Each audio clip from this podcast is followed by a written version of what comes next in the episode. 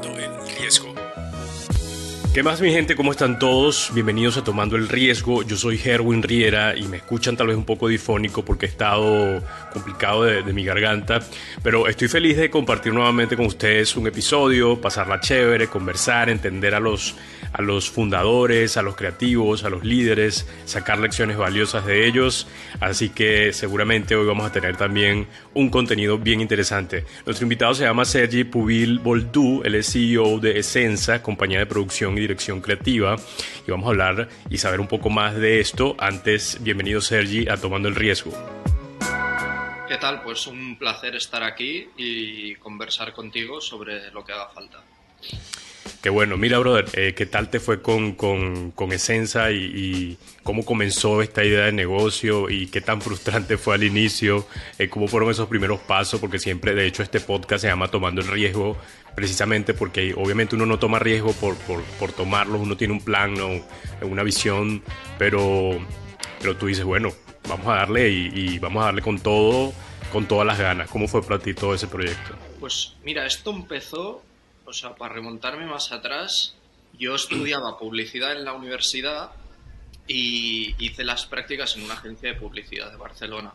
Entonces ahí me quedé trabajando una época y me gustaba mucho la publicidad. De hecho, yo había empezado a la carrera a estudiar comunicación audiovisual en vez de publicidad. Que ahora he vuelto a la comunicación audiovisual y, y juntado con la publicidad. Pero entonces cuando estaba en esa agencia, a mí me gustaba mucho y tal, pero pero no me molaba lo de tener un jefe, ¿sabes? Porque era, no sé, yo tenía muchas ideas, trabajaba mucho y tampoco me sentía recompensado, ¿sabes? Todo ese esfuerzo.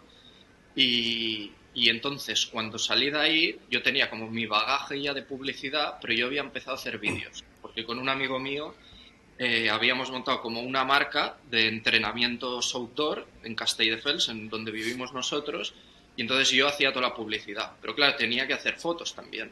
Yo, yo al Instagram y todo dije, hostia, tengo que hacer fotos. No había hecho fotos, yo no había usado una cámara en mi vida. Siempre había querido saber usarlo, pero no lo había usado en mi vida. Y entonces me puse a hacer contenido, fotos, vídeos, y dije, hostia, esto es con lo que mejor me lo he pasado, ¿sabes? Esto es lo mío.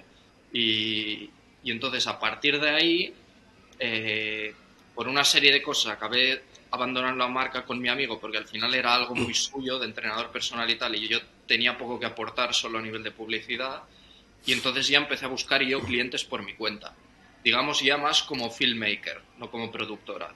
En plan yo iba con mi cámara eh, y grababa pues yo que sé había hecho eventos vídeos de otros entrenadores y de todo y al final dije vale no puedo estar toda la vida haciendo vídeos así de filmmaker de bajo presupuesto porque es que no te da para pa comer ni para nada, no da para vivir. Y entonces dije, vale, y yo también tenía la ambición de hacer calidad, o sea, no solo vender, sino vender cosas de calidad, no simplemente un tío grabando con su cámara, que al final la calidad es limitada. Y entonces ahí decidí, vale, si quiero conseguir trabajos más profesionales de gente con empresas con mayor presupuesto, tengo que parecer más profesional. Y para pro parecer más profesional, entonces me monté mi propia productora, con un logotipo, con una marca, un branding. Y ese fue la clave y eso lo hice en enero de, de este año pasado. En enero de este año pasado hice mi productora y, y, a partir de ahí pues encontré un proyecto que era un fashion film, un anuncio de moda y es el primer proyecto que dirigí que éramos un equipo de 30 personas en set, mucha gente, y yo no tenía ni idea de nada, ¿sabes? O sea, lo, tenía miedo y todo, ¿sabes? Porque pasé de grabar yo con mi cámara a conseguir una cosa de un presupuesto considerable y tener que dirigir a, entre preproducción y postproducción a 30 personas. Y, y claro, fue una experiencia, o sea, brutal, en la que aprendí mucho, pero que fue dura también, porque cuando trabajas con gente que digamos que tú lideras, pero que tienen mucha más experiencia que tú y saben mucho más que tú, te enfrentas a situaciones incómodas, complicadas y que hay que saber enfrentar. Y bueno, ese fue el, ese fue el trabajo que rompió el ciclo de soy un filmmaker a soy una productora. Y, y muy contento, la verdad. Y de ahí pues ha ido subiendo la cosa.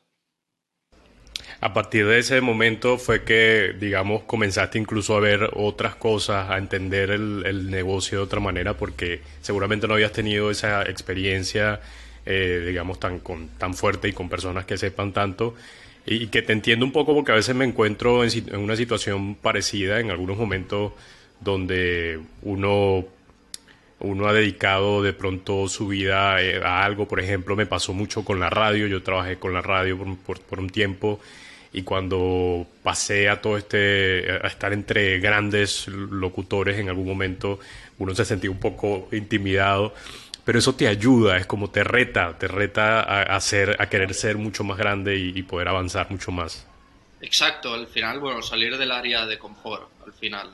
Porque al, yo, yo la verdad, o sea, me acuerdo del rodaje ese, o sea, yo te digo del primer de gran presupuesto, pero que no es gran presupuesto como un Coca-Cola, ¿sabes? Es un presupuesto que te da para tener un equipo técnico y humano profesional.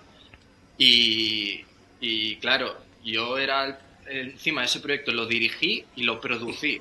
Es decir, hice, organicé todo, toda la logística, la gente y luego la dirección en el mismo set.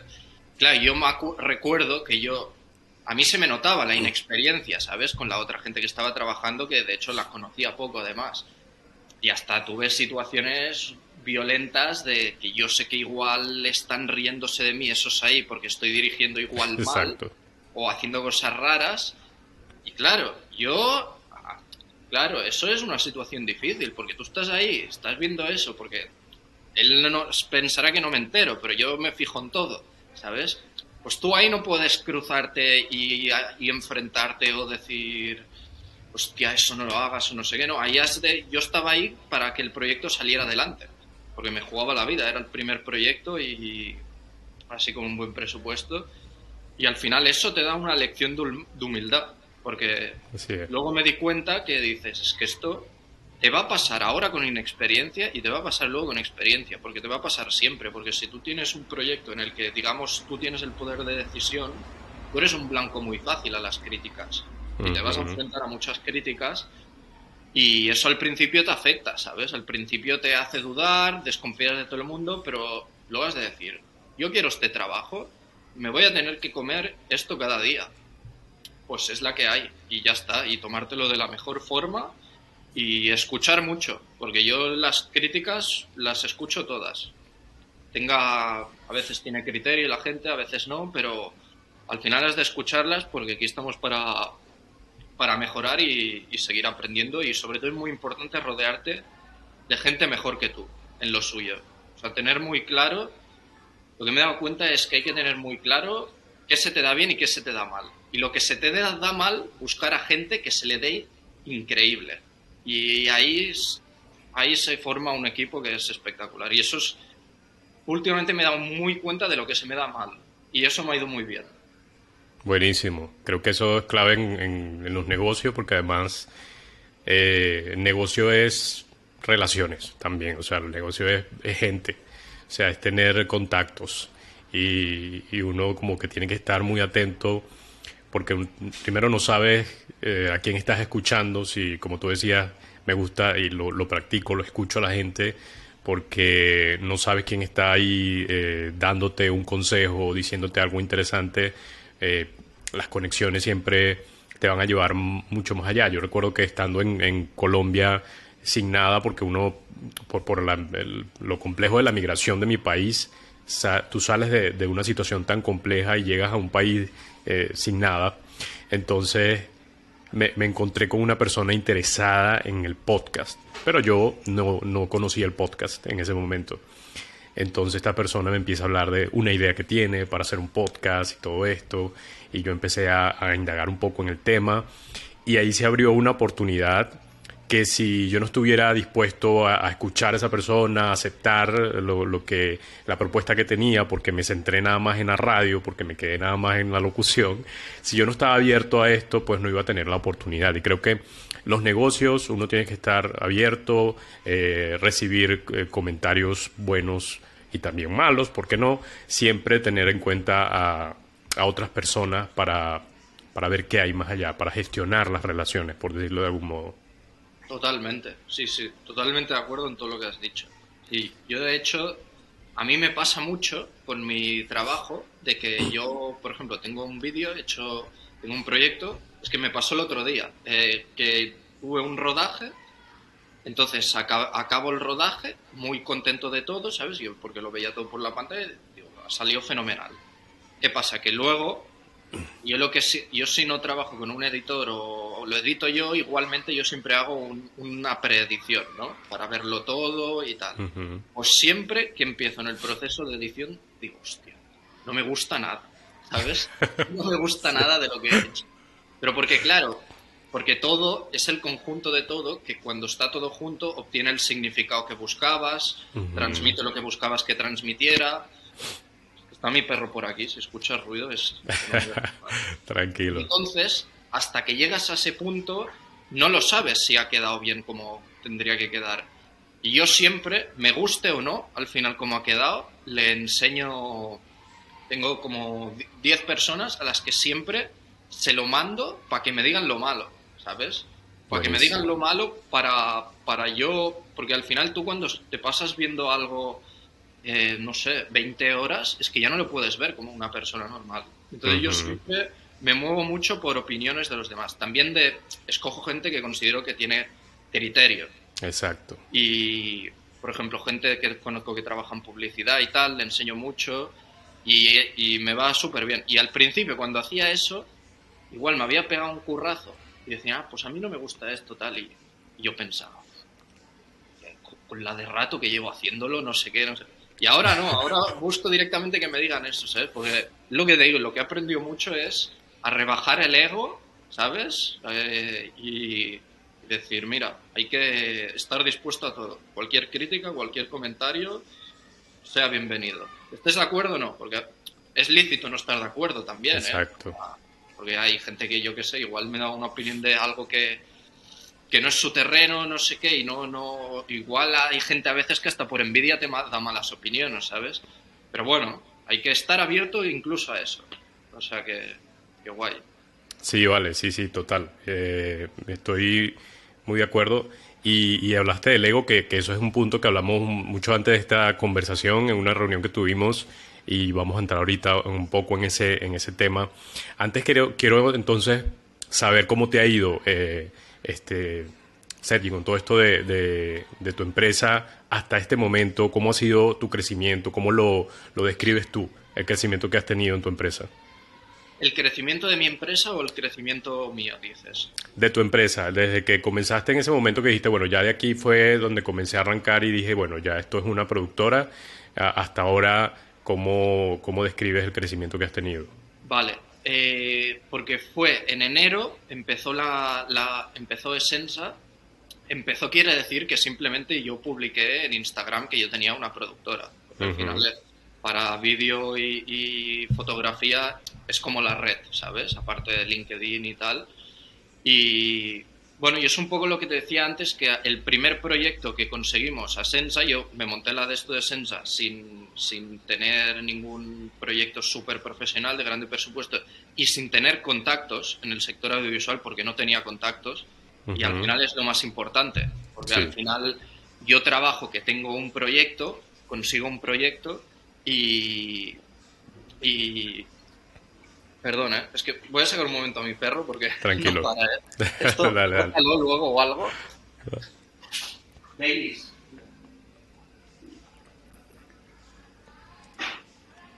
Perdona, ¿eh? es que llevaba un rato ya aquí debajo que yo me escucho hablar y no para. Vale, eh, ¿qué te estaba diciendo? Eh, me estabas hablando del, crecimiento que has visto en tu empresa desde que comenzaste a publicarla. Vale, sí, que yo empecé, yo empecé en enero y claro, yo empecé la productora que venía de hacer yo vídeos de filmmaker solo por mi cuenta y yo no tenía contactos en el sector audiovisual tampoco. Y claro, yo trabajo actualmente de que yo consigo un cliente, eh, veo sus necesidades, el objetivo que tiene y a partir de ahí yo le hago una propuesta, eh, en este caso normalmente publicitaria a nivel de un spot, por ejemplo, o una estrategia de marketing. ¿Por dónde contactas a tus clientes? ¿De LinkedIn, por ahí mismo? Eh, LinkedIn o mucho boca a boca he conseguido yo. Boca a boca de que, yo qué sé, me entero de que este, eh, de que tal persona es hermana de tal y tiene una empresa y necesita. Pues yo rápidamente le hablo. Normalmente los proyectos mejores los he conseguido así, ¿eh? De yo enterarme algo y buscar el contacto de esa persona y rápidamente hablarle. Pero por Instagram también, por Instagram y LinkedIn tengo, o sea, LinkedIn tengo yo un Excel con toda la gente que le quiero hablar. Y, pero lo tengo hace meses, ¿eh? Y de, por ejemplo, tal marca, el director de marketing, este. al final a quien, quien decides quién te va a dar el dinero para un proyecto, si es una empresa que tiene departamentos, es el director de marketing. Pues tengo directores de marketing para aburrir en un Excel de tal marca y tal. Lo que pasa que el anuncio más, más, así más grande que he hecho se publica justo hoy, de hecho, hoy o mañana, es de, producto, de una distribuidora de productos eróticos y yo no quería contactarles hasta publicar esto. Y ahora que ya lo podré publicar esta semana, ahí es donde al LinkedIn sí que le voy a dar, que hasta ahora me había puesto a hacer contactos, pero no aún. Pero yo creo que es una red muy potente. La gente que conozco de este sector tira mucho por LinkedIn. sí. Porque al final es lo mío es B2B, ¿sabes? No es B2C. Yo, voy, yo no voy al consumidor final, sino voy a, a la empresa. Entonces, me lío mucho porque hago muchos paréntesis. Eh, entonces, de Sensa, como yo no tenía contactos ni nada, yo conseguí el primer proyecto, que es el Fashion Film ese que te he comentado, y ese proyecto lo conseguí sin tener los contactos tampoco, pero a raíz de eso yo me acuerdo que los contactos que conseguí por primera vez en el sector audiovisual fue de una manera curiosa, fue porque dije, vale, yo necesitaba gente y tal. Y entonces yo por Instagram me inventé que necesitaba igual un director de fotografía, un, cargos que igual yo no tenía presupuesto en ese momento, pero yo me inventé, en plan, necesitamos director de fotografía. Me la inventé para que me abrieran y conocerlos. Y a raíz de eso hay uno que los conocí, que tuve una reunión con ellos, que es una productora que se llama By Contrast, y, y los conocí aprendí un montón de ellos porque acabamos trabajando en este proyecto juntos. Aprendí una barbaridad, aprendí a producir un proyecto, a hacer todos los documentos de producción, a saber lo que era la dirección y todo. Y a raíz de ello, eh, de este contacto, es donde hice todos los demás. Y, justo con esta productora, By Contras, hemos hecho el anuncio este que te estoy comentando, lo hemos hecho juntos también. y, fue así, conseguí el proyecto este de moda, eh, luego conseguí este de los productos eróticos y luego más proyectos que he ido consiguiendo, igual no tanto presupuesto, pero así más, porque sabes que hoy se llevan como vídeos cortitos, igual no un spot muy largo, pero igual tres reels así cortitos. y, y, muchos proyectos así también hechos a nivel profesional y, y muy guay. O sea, al final lo que me ha dado la clave a mí ha sido hacer contactos en el sector audiovisual, porque lo que me ha aportado ha sido decir, vale, yo si consigo un cliente y mete este dinero para un proyecto, ya sé cómo hacerlo, ¿sabes? Exacto. Antes a mí me dabas todo ese dinero para, hacer, para hacerlo, yo no sabía cómo hacerlo, o sabía hacerlo no a nivel profesional, y cuando te dan determinado dinero es muy importante que sea profesional. Y al final es eso. O sea, es que los contactos al final son todo. Son todo porque yo tengo una teoría que es, es mejor tener un contacto que te dé 10 contactos que 10 contactos, ¿sabes? Y es eso lo que me ha ido muy bien para crecer en Esensa. Y bueno, y eso, no sé qué más decir. Hay, hay, una, hay una, un libro bien interesante eh, que se llama Nunca coma solo, este, y habla precisamente de, de, la ventaja de tener, eh, de tener una, una, meta de conocer por, por, lo menos a cuatro personas, decía, dice el autor, eh, mensual, y, y por qué tener un objetivo, de por qué la vas a conocer, quiénes son, y también él habla mucho de la generosidad y cómo, cómo asumirla y cómo llevar este valor también en todo esto, ¿no? Y que cómo le ha ayudado en su empresa y lo que yo rescato de todo esto y lo que has estado hablando es precisamente que el, en el sector empresarial, en, todo lo que tiene que ver con emprendimiento, las personas que están allí detrás de una compañía, son personas que han pasado por situaciones igual, como tú lo estás viviendo, como eh, complicadas, aprendiendo muchísimo de otras personas y que mm, tienen el deseo de también aportarlo para alguien más. De decir, bueno, si a mí me, me fueran dicho esto cuando yo estaba comenzando, pues fuera sido maravilloso. Así que yo quiero decirlo, quiero darlo. Eso es lo que me he encontrado eh, con este podcast. Gente que quiere decir, mira, no hagan esto, hagan, hagan de, háganlo de esta manera. Este, y eso me ha gustado. Me ha gustado de, de este proyecto porque me he encontrado con personas generosas y básicamente las empresas y cómo se maneja todo esto tienen que ver principalmente con los contactos. Sí, sí, sí, sí. O sea, el día que nos reunimos y hablamos, lo pensé que dije, hacer un podcast de esto, has de aprender un montón, porque al final cada uno te dice la suya, ¿sabes? Y, es eso. El tema de, los contactos es que es la es lo mejor. Ahora, a ver, aquí en España sobre todo, no sé en otros sitios, pero aquí va todo mucho de contactos, de, amiguismos también, ¿sabes? este es amigo mío. Y, y sí, sí, al final, y va muy bien lo que tú has dicho, tener un contacto de estos, de que es alguien que sabe más que tú, que tiene más experiencia y que le gusta contarte las cosas, que, le encanta, porque hay gente que es que no. Hay gente que quiere guardárselo todo para él por a ver si luego me van a competir y tal. Yo por suerte hay uno en concreto, por ejemplo, que tengo que le pregunto lo que sea, cuando sea, me dice, echamos un café, te lo cuento, y disfruta, ¿sabes? Contándome, lo disfruta. Y somos competencia, ¿sabes? y yo somos competencia. Y, y, eso se agradece mucho cuando lo ves en alguien. Y, y, a mí incluso me gusta también. Yo me falta mucho que aprender aún y todo, pero yo cuando hablo con alguien que igual se quiere meter en este sector y todo, yo le digo todo lo que sé y lo disfruto. O sea, a mí me encanta contarle algo a alguien que le explote la, y ver cómo le explota la cabeza como me explotó a mí en su día, ¿sabes? ver la reacción, a ver qué tal. Exacto. Mira, Sergi, y tú me hablabas en esa, en esa reunión que tuvimos antes de, de esta conversación eh, y de la resistencia también, cómo has aprendido a tener resistencia con toda esta, con esta empresa. ¿A qué te refieres cuando hablas de resistencia y cómo, cómo lo has eh, manejado en tu caso?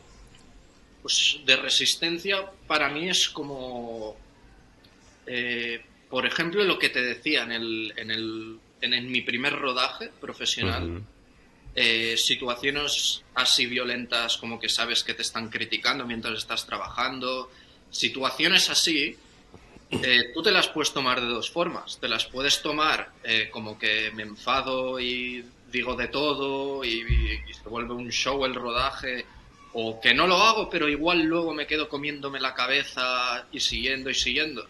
Pues situaciones así son las que al final te dan resistencia si te las tomas como te las tienes que tomar. Porque eh, yo hablo de lo mío porque conozco lo mío, pero tú cuando curras de director, por lo que, por lo que he visto, director de producciones audiovisuales, en set, director en set, eh, tú al final todas las decisiones las, están bajo tu responsabilidad y tú has hecho ese plano tiene que estar así, tiene que haber eso ahí, esos colores, el personaje tiene que hacer esto, este tiene que ser el movimiento de cámara. Claro, todas estas decisiones son tuyas y es muy fácil criticártelas, ¿sabes? Es muy fácil porque tú eres la persona que está dando la creatividad ahí y siempre cuando estás trabajando para alguien que su idea es suya, eres un blanco muy fácil pueden dudar mucho de ti muchas veces. Como ayer perdió España. No sé si lo sabes, el Mundial ayer perdió España. Sí, perdió. Ahora el entrenador de España, Luis Enrique, lo estaban poniendo a caldo. los memes, los memes que he visto son increíbles. Claro, pero, pero si hubiera ganado no, ¿sabes? Si hubiera ganado, todos serían halagos. Pues así es la cosa. Y tú cuando estás en un set, eh, nadie está viendo cómo queda eso al final, porque eres tú quien lo tiene en la cabeza, quien tiene el storyboard, quien, quién sabe todo eso. Y entonces tú te enfrentas ahí pues a, situaciones de este tipo. Y, y, no, y yo lo digo esto en este sector, pero seguro que es en todos. En, en todos te enfrentas en este tipo de situaciones. Y al final, yo, por ejemplo, me acuerdo cuando me pasó que hablé con mi padre y mi padre, que también tiene una posición en la que, en la que dirige, eh, a mí me dijo, te jodes. En plan, va a ser tu día a día. Si quieres que este mm. sea su trabajo, este va a ser tu día a día. Y es eso, es totalmente verdad. Y al final eso te ayuda en tu propia vida, ¿sabes? Sí. Porque al final has estado delante de estas situaciones que has sabido gestionar el estrés y has sabido... Eh, al final lo que hay que hacer es... Tú puedes estar muy estresado, muy agobiado. La habilidad está en que no se note. Esa es, esa es la intención, en que no se note porque si a ti se te ve estresado ya todo el mundo se va a estresar y todo se va a volver un circo.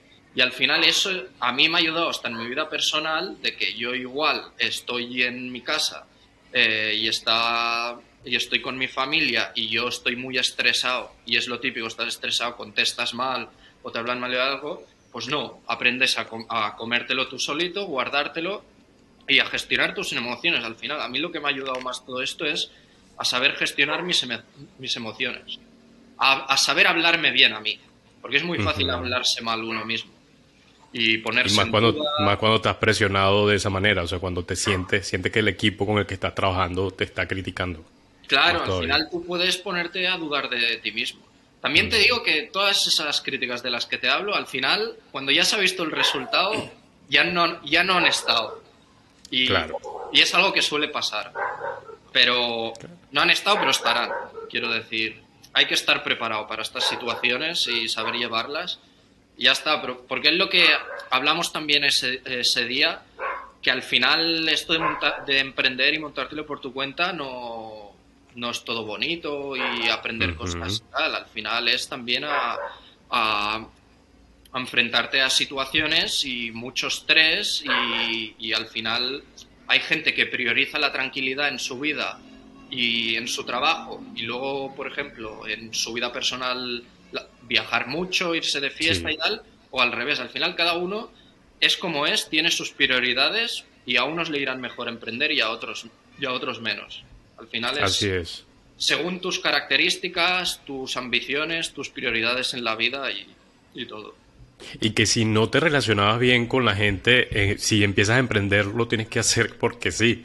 Y eso es algo que también a, a, tocaste ese día eh, antes de esta, de esta conversación. Dijiste, tú dijiste, mira, yo aprendí a relacionarme. Entonces, ese es parte de, del proceso también. Y yo no sé qué valores se pueden eh, tomar de, de, todo esto porque me, tú me dices y me hablas de, de cómo ha sido tu situación cuando te encuentras allí en ese liderazgo eh, y seguramente aprendes, porque la, lo interesante de esto es que uno va aprendiendo y aprendiendo, pero hay cosas importantes que uno empieza a decir, ok, yo creo que eh, para poder tener éxito dentro de un equipo eh, de tantas personas, debe existir la empatía, por ejemplo. Totalmente, sí, sí, sí. Y, y bueno, lo que has dicho, es que ahora me he quedado pensando lo que has dicho de relacionarte eso, que para emprender hay que saber relacionarte, eso es totalmente, o sea, totalmente así. Y porque yo, por ejemplo, yo cuando iba al colegio, que era pequeño, y era un chaval tímido. O sea, me llevaba bien con todo el mundo, ¿sabes? Pero era un chaval tímido, realmente. Era. Yo siempre me ha gustado el cachondeo y la broma, y, y soy un tío que le gusta, ¿sabes? El que tiene sentido del humor, pero era tímido era tímido y con los años cada vez he sido menos tímido. Y justo desde que empecé a emprender hay situaciones que antes me daba fobia enfrentarme. Y ahora, por ejemplo, una presentación. Yo me acuerdo cuando tuve, tuve para, para un anuncio que yo había quedado con la persona para la reunión y yo me pensaba que iba a ser como lo hacía de filmmaker hasta ahora, que era con una persona, una reunión, hablar y ya está. Llego al sitio, me llevan a una sala de reuniones y hay cinco tíos ahí mirándome a ver qué digo. Súper formal y, muy seco todo el mundo, ¿sabes? Muy frío. Hostia, y yo ahí me, me, me, quedé petrificado, ¿sabes? Me, me puse nervioso. Yo al colegio para hacer presentaciones, hablar en público. Yo era lo peor, yo, yo no quería salir nunca. Y, y ahora es de las partes en mi empresa que mejor se me da, presentar, ¿sabes? Vender. Porque ese día me acuerdo que era una primera reunión en la que tenían que decirme cuáles eran las necesidades del proyecto, lo que buscaban y tal. Yo no les presentaba una idea, sino venía a escuchar a ver lo que necesitaban. Y, ese día estaba nervioso, por eso, mm. porque yo no me lo esperaba todo eso. Yo, yo me esperaba hablar con un tío y de una llego a una sala de reuniones y cinco personas ahí mirándome. Y entonces el día siguiente que ya tenía que presentar la idea, tenía a las 12 de la mañana la reunión, la presentación, me estuve desde las 7 de la mañana en un bar que había al lado practicándola y practicándola y practicando, porque ese día ya sabía lo que me enfrentaba, ¿sabes? Y ahí ya no me pillaban desprevenido. Y fue espectacular, o sea, fue, fue brutal. Y desde ese día me encanta hacer presentaciones, o sea, es como una parte en la que confío mucho. Ahora yo digo, lo difícil está conseguir la reunión. Si la consigo, ahí yo me siento seguro. Y yo eso antes era impensable. Era impensable. Yo antes, cuando estaba en la agencia de publicidad esa, por ejemplo, eh, yo estaba en la sala de reuniones, tenía que proponer algo y lo hacía y tal, pero me, ponía nervioso. Ahora ya no me pongo nervioso. Ahora, si, volviera a ese trabajo ahí, eh, las presentaciones serían lo mío. Y, eso es algo de, lo que más me enorgullezco de haber aprendido, porque al final vender lo es todo. Por eso has de saber relacionarte en el mundo del emprendimiento, porque has de saber vender. Y si no sabes relacionarte, no puedes saber vender. Es que nos estamos vendiendo constantemente, Sergi, no. O sea, como personas. Aunque no, no sea literalmente, siempre estamos eh, vendiendo eh, lo que somos y, no sé, nuestra vida en cuanto a relaciones y todo esto. Eh, por eso mismo creo que en el negocio mucho más, porque ya ahí sí va directamente, es literal, tienes que vender para ganar. Entonces, me parece chévere que ese, esa, esas otras eh, cosas interesantes que se aprenden en, el emprendimiento o que te das cuenta que, que, que, podías superarlo, ¿no? Como este caso, en tu caso que era como, era tan tímido, pero ahorita me encantan este tipo de reuniones de presentaciones para vender. Eh, descubrir esto en medio del emprendimiento me parece sumamente chévere. Yo a veces digo que no tengo, es la capacidad para, no la capacidad, sino que me da mucho miedo, este, también las ventas, o sea, como, como yo puedo hablar y puedo tener este, las conversaciones y hacer una presentación interesante, pero mm, el momento de enfrentarme a la situación, a reunirme con, el, cliente, ahí es donde me entra el miedo. Eh, debe ser, pero eso tiene que ver mucho, creo yo, con, la experiencia. En tu caso, fuiste agarrando experiencia y eso fue como aliviando más el, peso. Un poco de miedo hay siempre, ¿eh? sí, es verdad, es verdad. Si es un proyecto que dices, o sea, yo cuando es un proyecto que digo, hostia, lo quiero sí o sí, en plan que me me va a dar un salto de calidad, ahí hay miedo siempre porque tú tienes miedo a perderlo, ¿sabes? Y a mí me pasa que yo que sé, a veces digo, a ver si... Yo qué sé, lo típico que te come en la cabeza que dices, hostia, soy muy joven, igual no confían en alguien tan joven o no sé, ¿sabes? Y eso al final pasa siempre, yo creo. Al final es tu... Cada uno tiene su forma de gestionar el miedo. Yo, cuando tengo una reunión, por ejemplo, eh, de estas importantes, o la primera vez que tengo una reunión con un cliente con el que he quedado yo siempre, una cosa que me va bien, o sea, cada uno le irán bien sus cosas, y una cosa que me va bien es estar una hora o dos horas antes a un bar echando un café al lado del sitio de la reunión y tranquilizándome, ¿sabes? Pensando en plan, ¿qué me dirá? ¿Qué puedo decir yo? ¿Cómo le puedo vender la moto? ¿Sabes? O sea, estar dos horas ahí. Yo es lo que hago siempre y me va bastante bien. Y yo no desayuno nunca, hago ayuno siempre, pero cuando tengo una reunión desayuno siempre. Para que me va, a ver si me va rápida la mente, ¿sabes? Porque hay veces que he llegado así con poca energía, no tenía, ¿sabes? Eso de que has de improvisar respuestas y tal, y que dices, hostia, está lenta la mente, ¿por qué he dicho eso? ¿Por qué haber dicho eso? Eso al final son cosas que, a cada uno le va bien lo que le va. Sí. Como, un, deportista, un futbolista le irá bien eh, comer de una manera y entrenar de una manera y a otro de otra. Eso cada uno al final, pero lo que sí es importante es dejar que el miedo te atraviese. Y ya está. Sí. Porque si no te quedas igual. Y yo, yo con eso en mi trabajo lo tengo muy a raya, en plan, deja que el miedo te atraviese. Pero luego a mi, a mi vida personal no soy tan, tan así, ¿sabes? Tengo más, tengo más valor en mi, en, mi trabajo que, que, en otras situaciones personales. Sí, a mí, me, a mí me, ha funcionado, me ha funcionado el hecho de pensar, ok, estudiaste, o sea, tienes allí en tu mente eh, estructura, eh, tienes allí, buscaste, indagaste, investigaste a la persona, qué sé yo.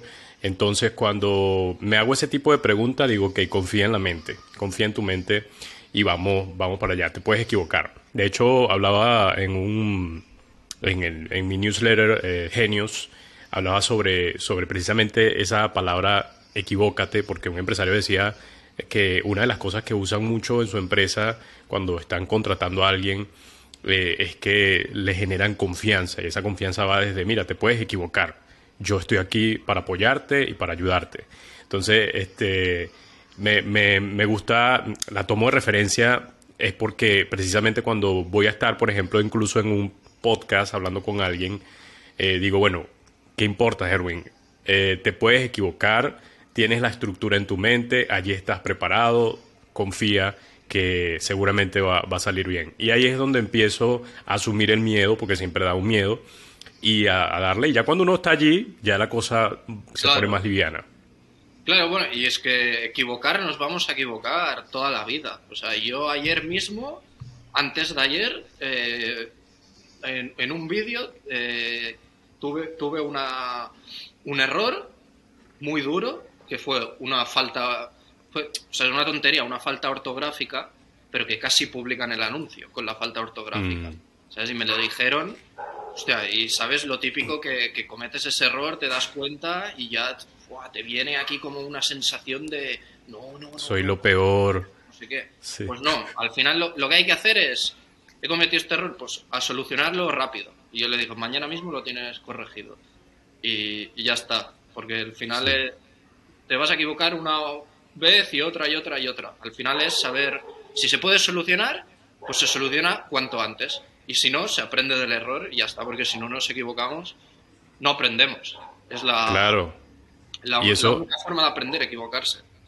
Y eso incluso para cualquier líder es importante entenderlo porque nosotros necesitamos ser empáticos eh, con el equipo, con la gente. O sea, necesitamos que ellos sientan confianza y, una de las formas de, que la sientan es precisamente eh, siendo empáticos, entendiendo lo que ellos están haciendo, que no es, no es, no es nada sencillo, que están bajo presión, qué sé yo, pero es entender. Y eso está muy interesante, el, tema que traté en el, en el, newsletter Genios, así que lo que quieran pueden ir a la página web y se suscriben para que lo consigan allí. Entonces, Siguiendo con, el tema, también antes de la, de la conversación, Sergi, me hablabas del el ego y esto pues como parte también de tu, de tu trabajo, eh, asumo que es complicado porque en, los, en el medio, en, todo lo que tiene que ver con lo artístico, el ego es una cosa increíble que no es que esté, no es que la gente esté, sea totalmente humilde y ande por allí. No, la verdad es que necesitamos, porque yo me incluyo, que nos digan cosas bonitas, que mira, el podcast te quedó chévere, qué brutal te quedó, o sea, es una cuestión que, que, se vive día a día y como creativos nos gusta que nos digan ese tipo de cosas. Pero la verdad es que el ego nos puede hacer daño también. Totalmente. O sea, al final eh, el tamaño de tu ego es equiparable al tamaño de tus dramas. Porque, porque eh, sí que es cierto que en mi, mi, sector, yo porque es mi sector y lo conozco, que será en todos, pero sobre todo normalmente en lo artístico, que hay mucho ego, ¿sabes? Mucho ego. Y eso yo sí que es algo que no noto mucho en mucha gente que trabaja en ese sector. Y es algo que no me gusta de este sector.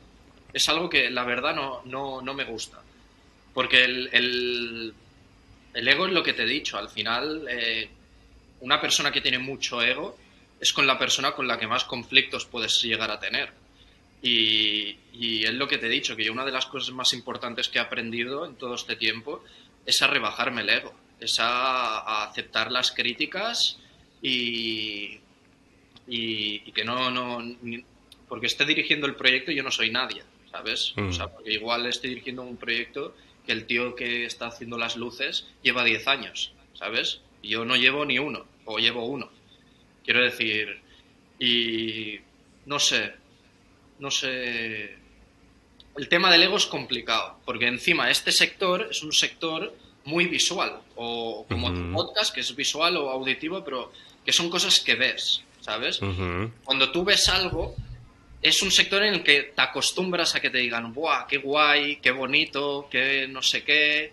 ¿Sabes? Y entonces, al final, claro, tú publicas el vídeo y te encanta estos comentarios que te están haciendo, pero eso también es peligroso. Eso también es peligroso porque luego el día que te digan que algo no te gusta, eh, pues mal, o, o que te lo diga un cliente, o también en la relación de un cliente implica mucho el ego, porque igual un cliente tiene unas necesidades para determinado proyecto, pero tú quieres hacer otra cosa, por tu ego. ¿Por qué quieres hacer otra cosa? Porque quieres hacer un vídeo, yo qué sé, muy artístico, que quede no sé qué, y como director te quede con una identidad que parezcas Martin Scorsese. Pero igual la marca no lo necesita eso. Es, ¿Sabes?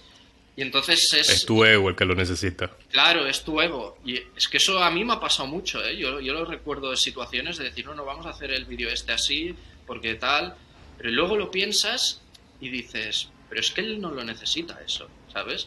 Por eso es importante la empatía con el cliente. Es muy importante porque ah, yo me he dado cuenta con el tiempo, viéndolo con el tiempo, de que había tenido situaciones con clientes eh, igual un poco, sea, no malas, sino eran situaciones particulares a la hora de discutir y tal, que dices, hostia, es que le estás proponiendo algo realmente que está muy guay, pero que no lo necesita, que no, no...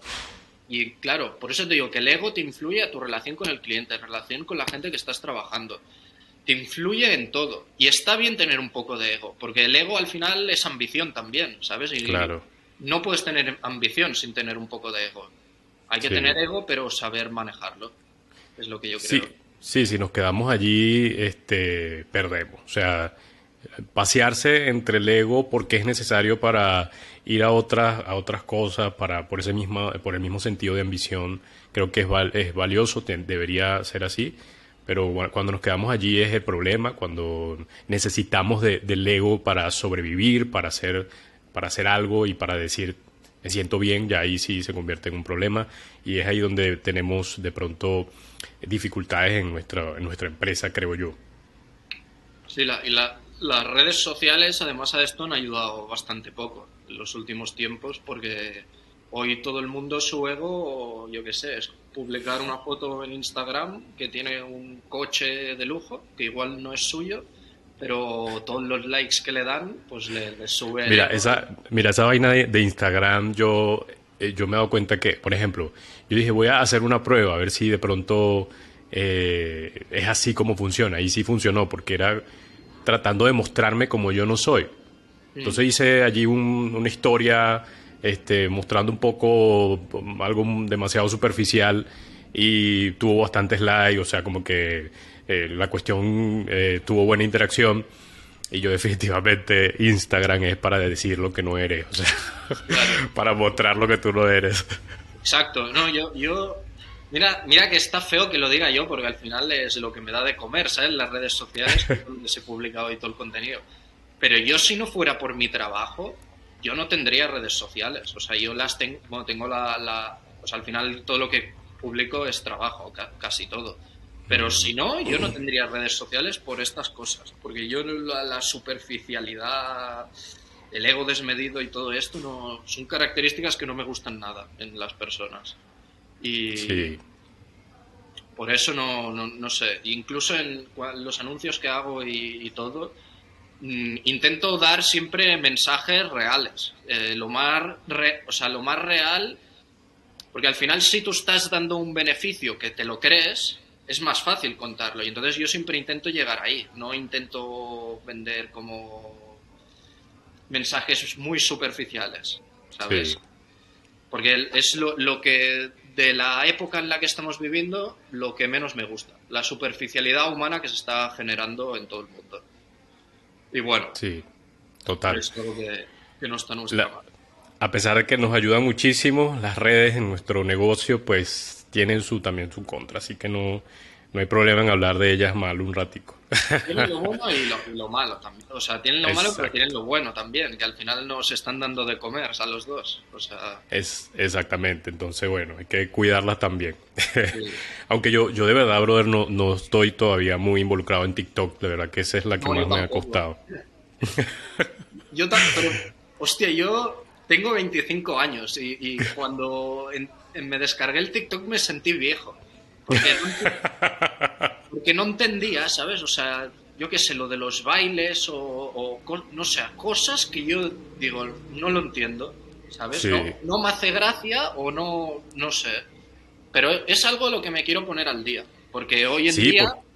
Las que he visto, he visto amigos que se han hecho virales en, en TikTok, que digo, pero ¿cómo funciona esta vaina? ¿Cómo, cómo se hicieron virales? Entonces, eh, parece que sí, ahorita pues hay que tenerlo, pero hay que saber usarlo. Yo también me preguntaba como tú, como, tengo que bailar, tengo que estar bailando aquí.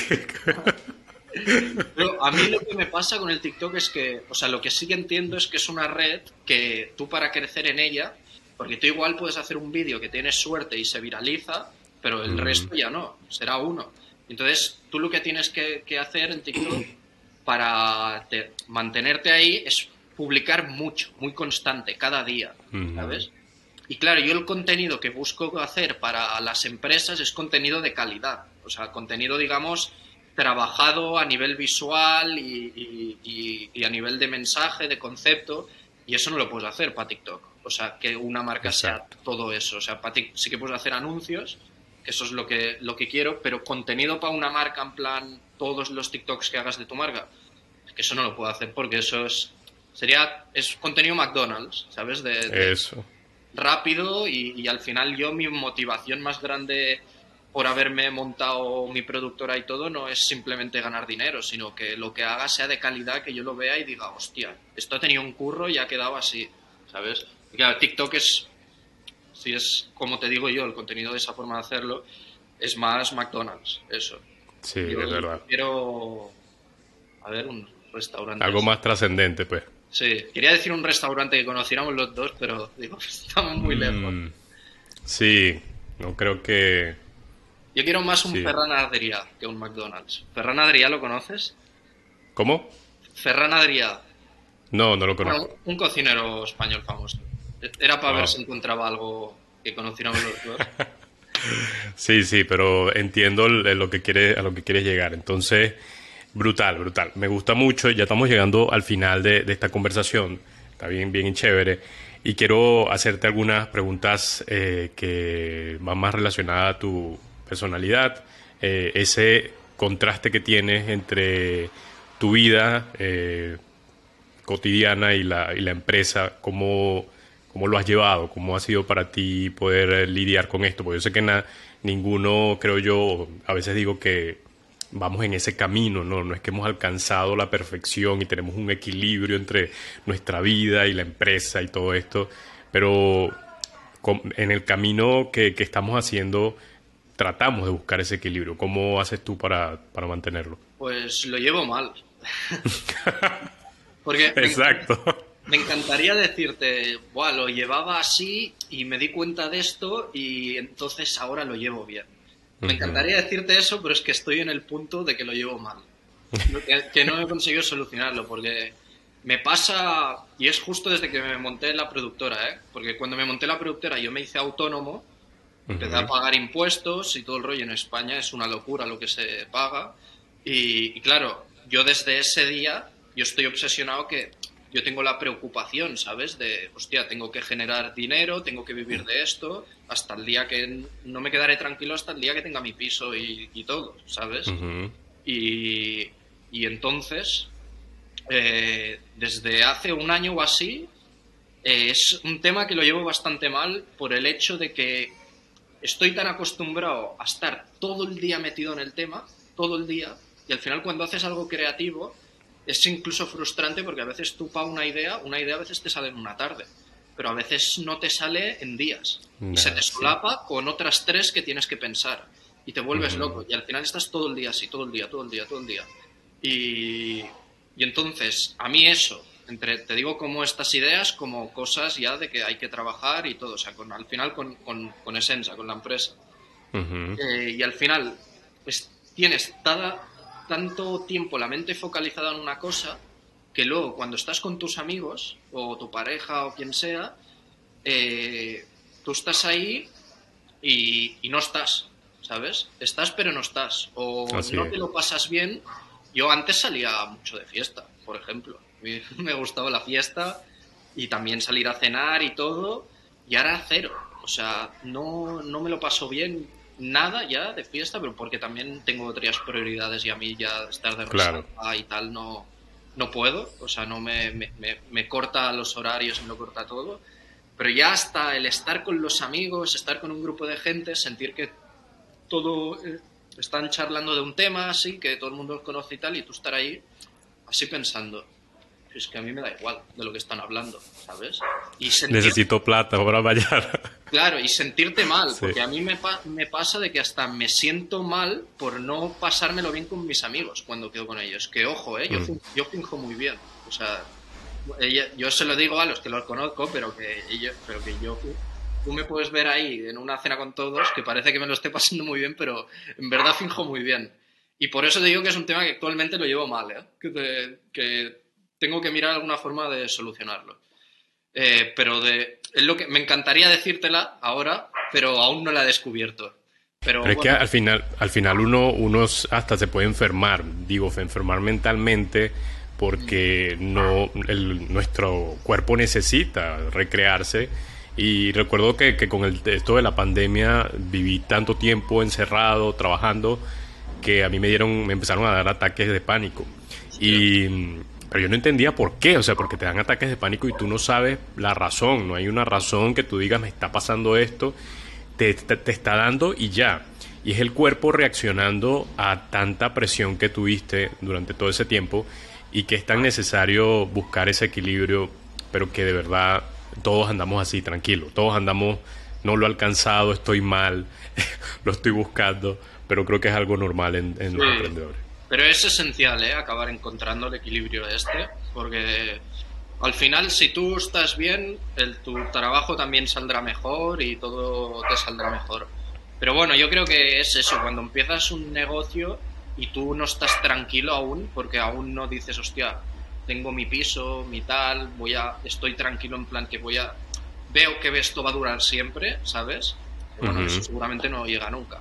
Pero, pero bueno, que hasta el día que alcanzas tu, tu tranquilidad, yo creo que le suele pasar a la gente es- esto que, que a mí me está pasando.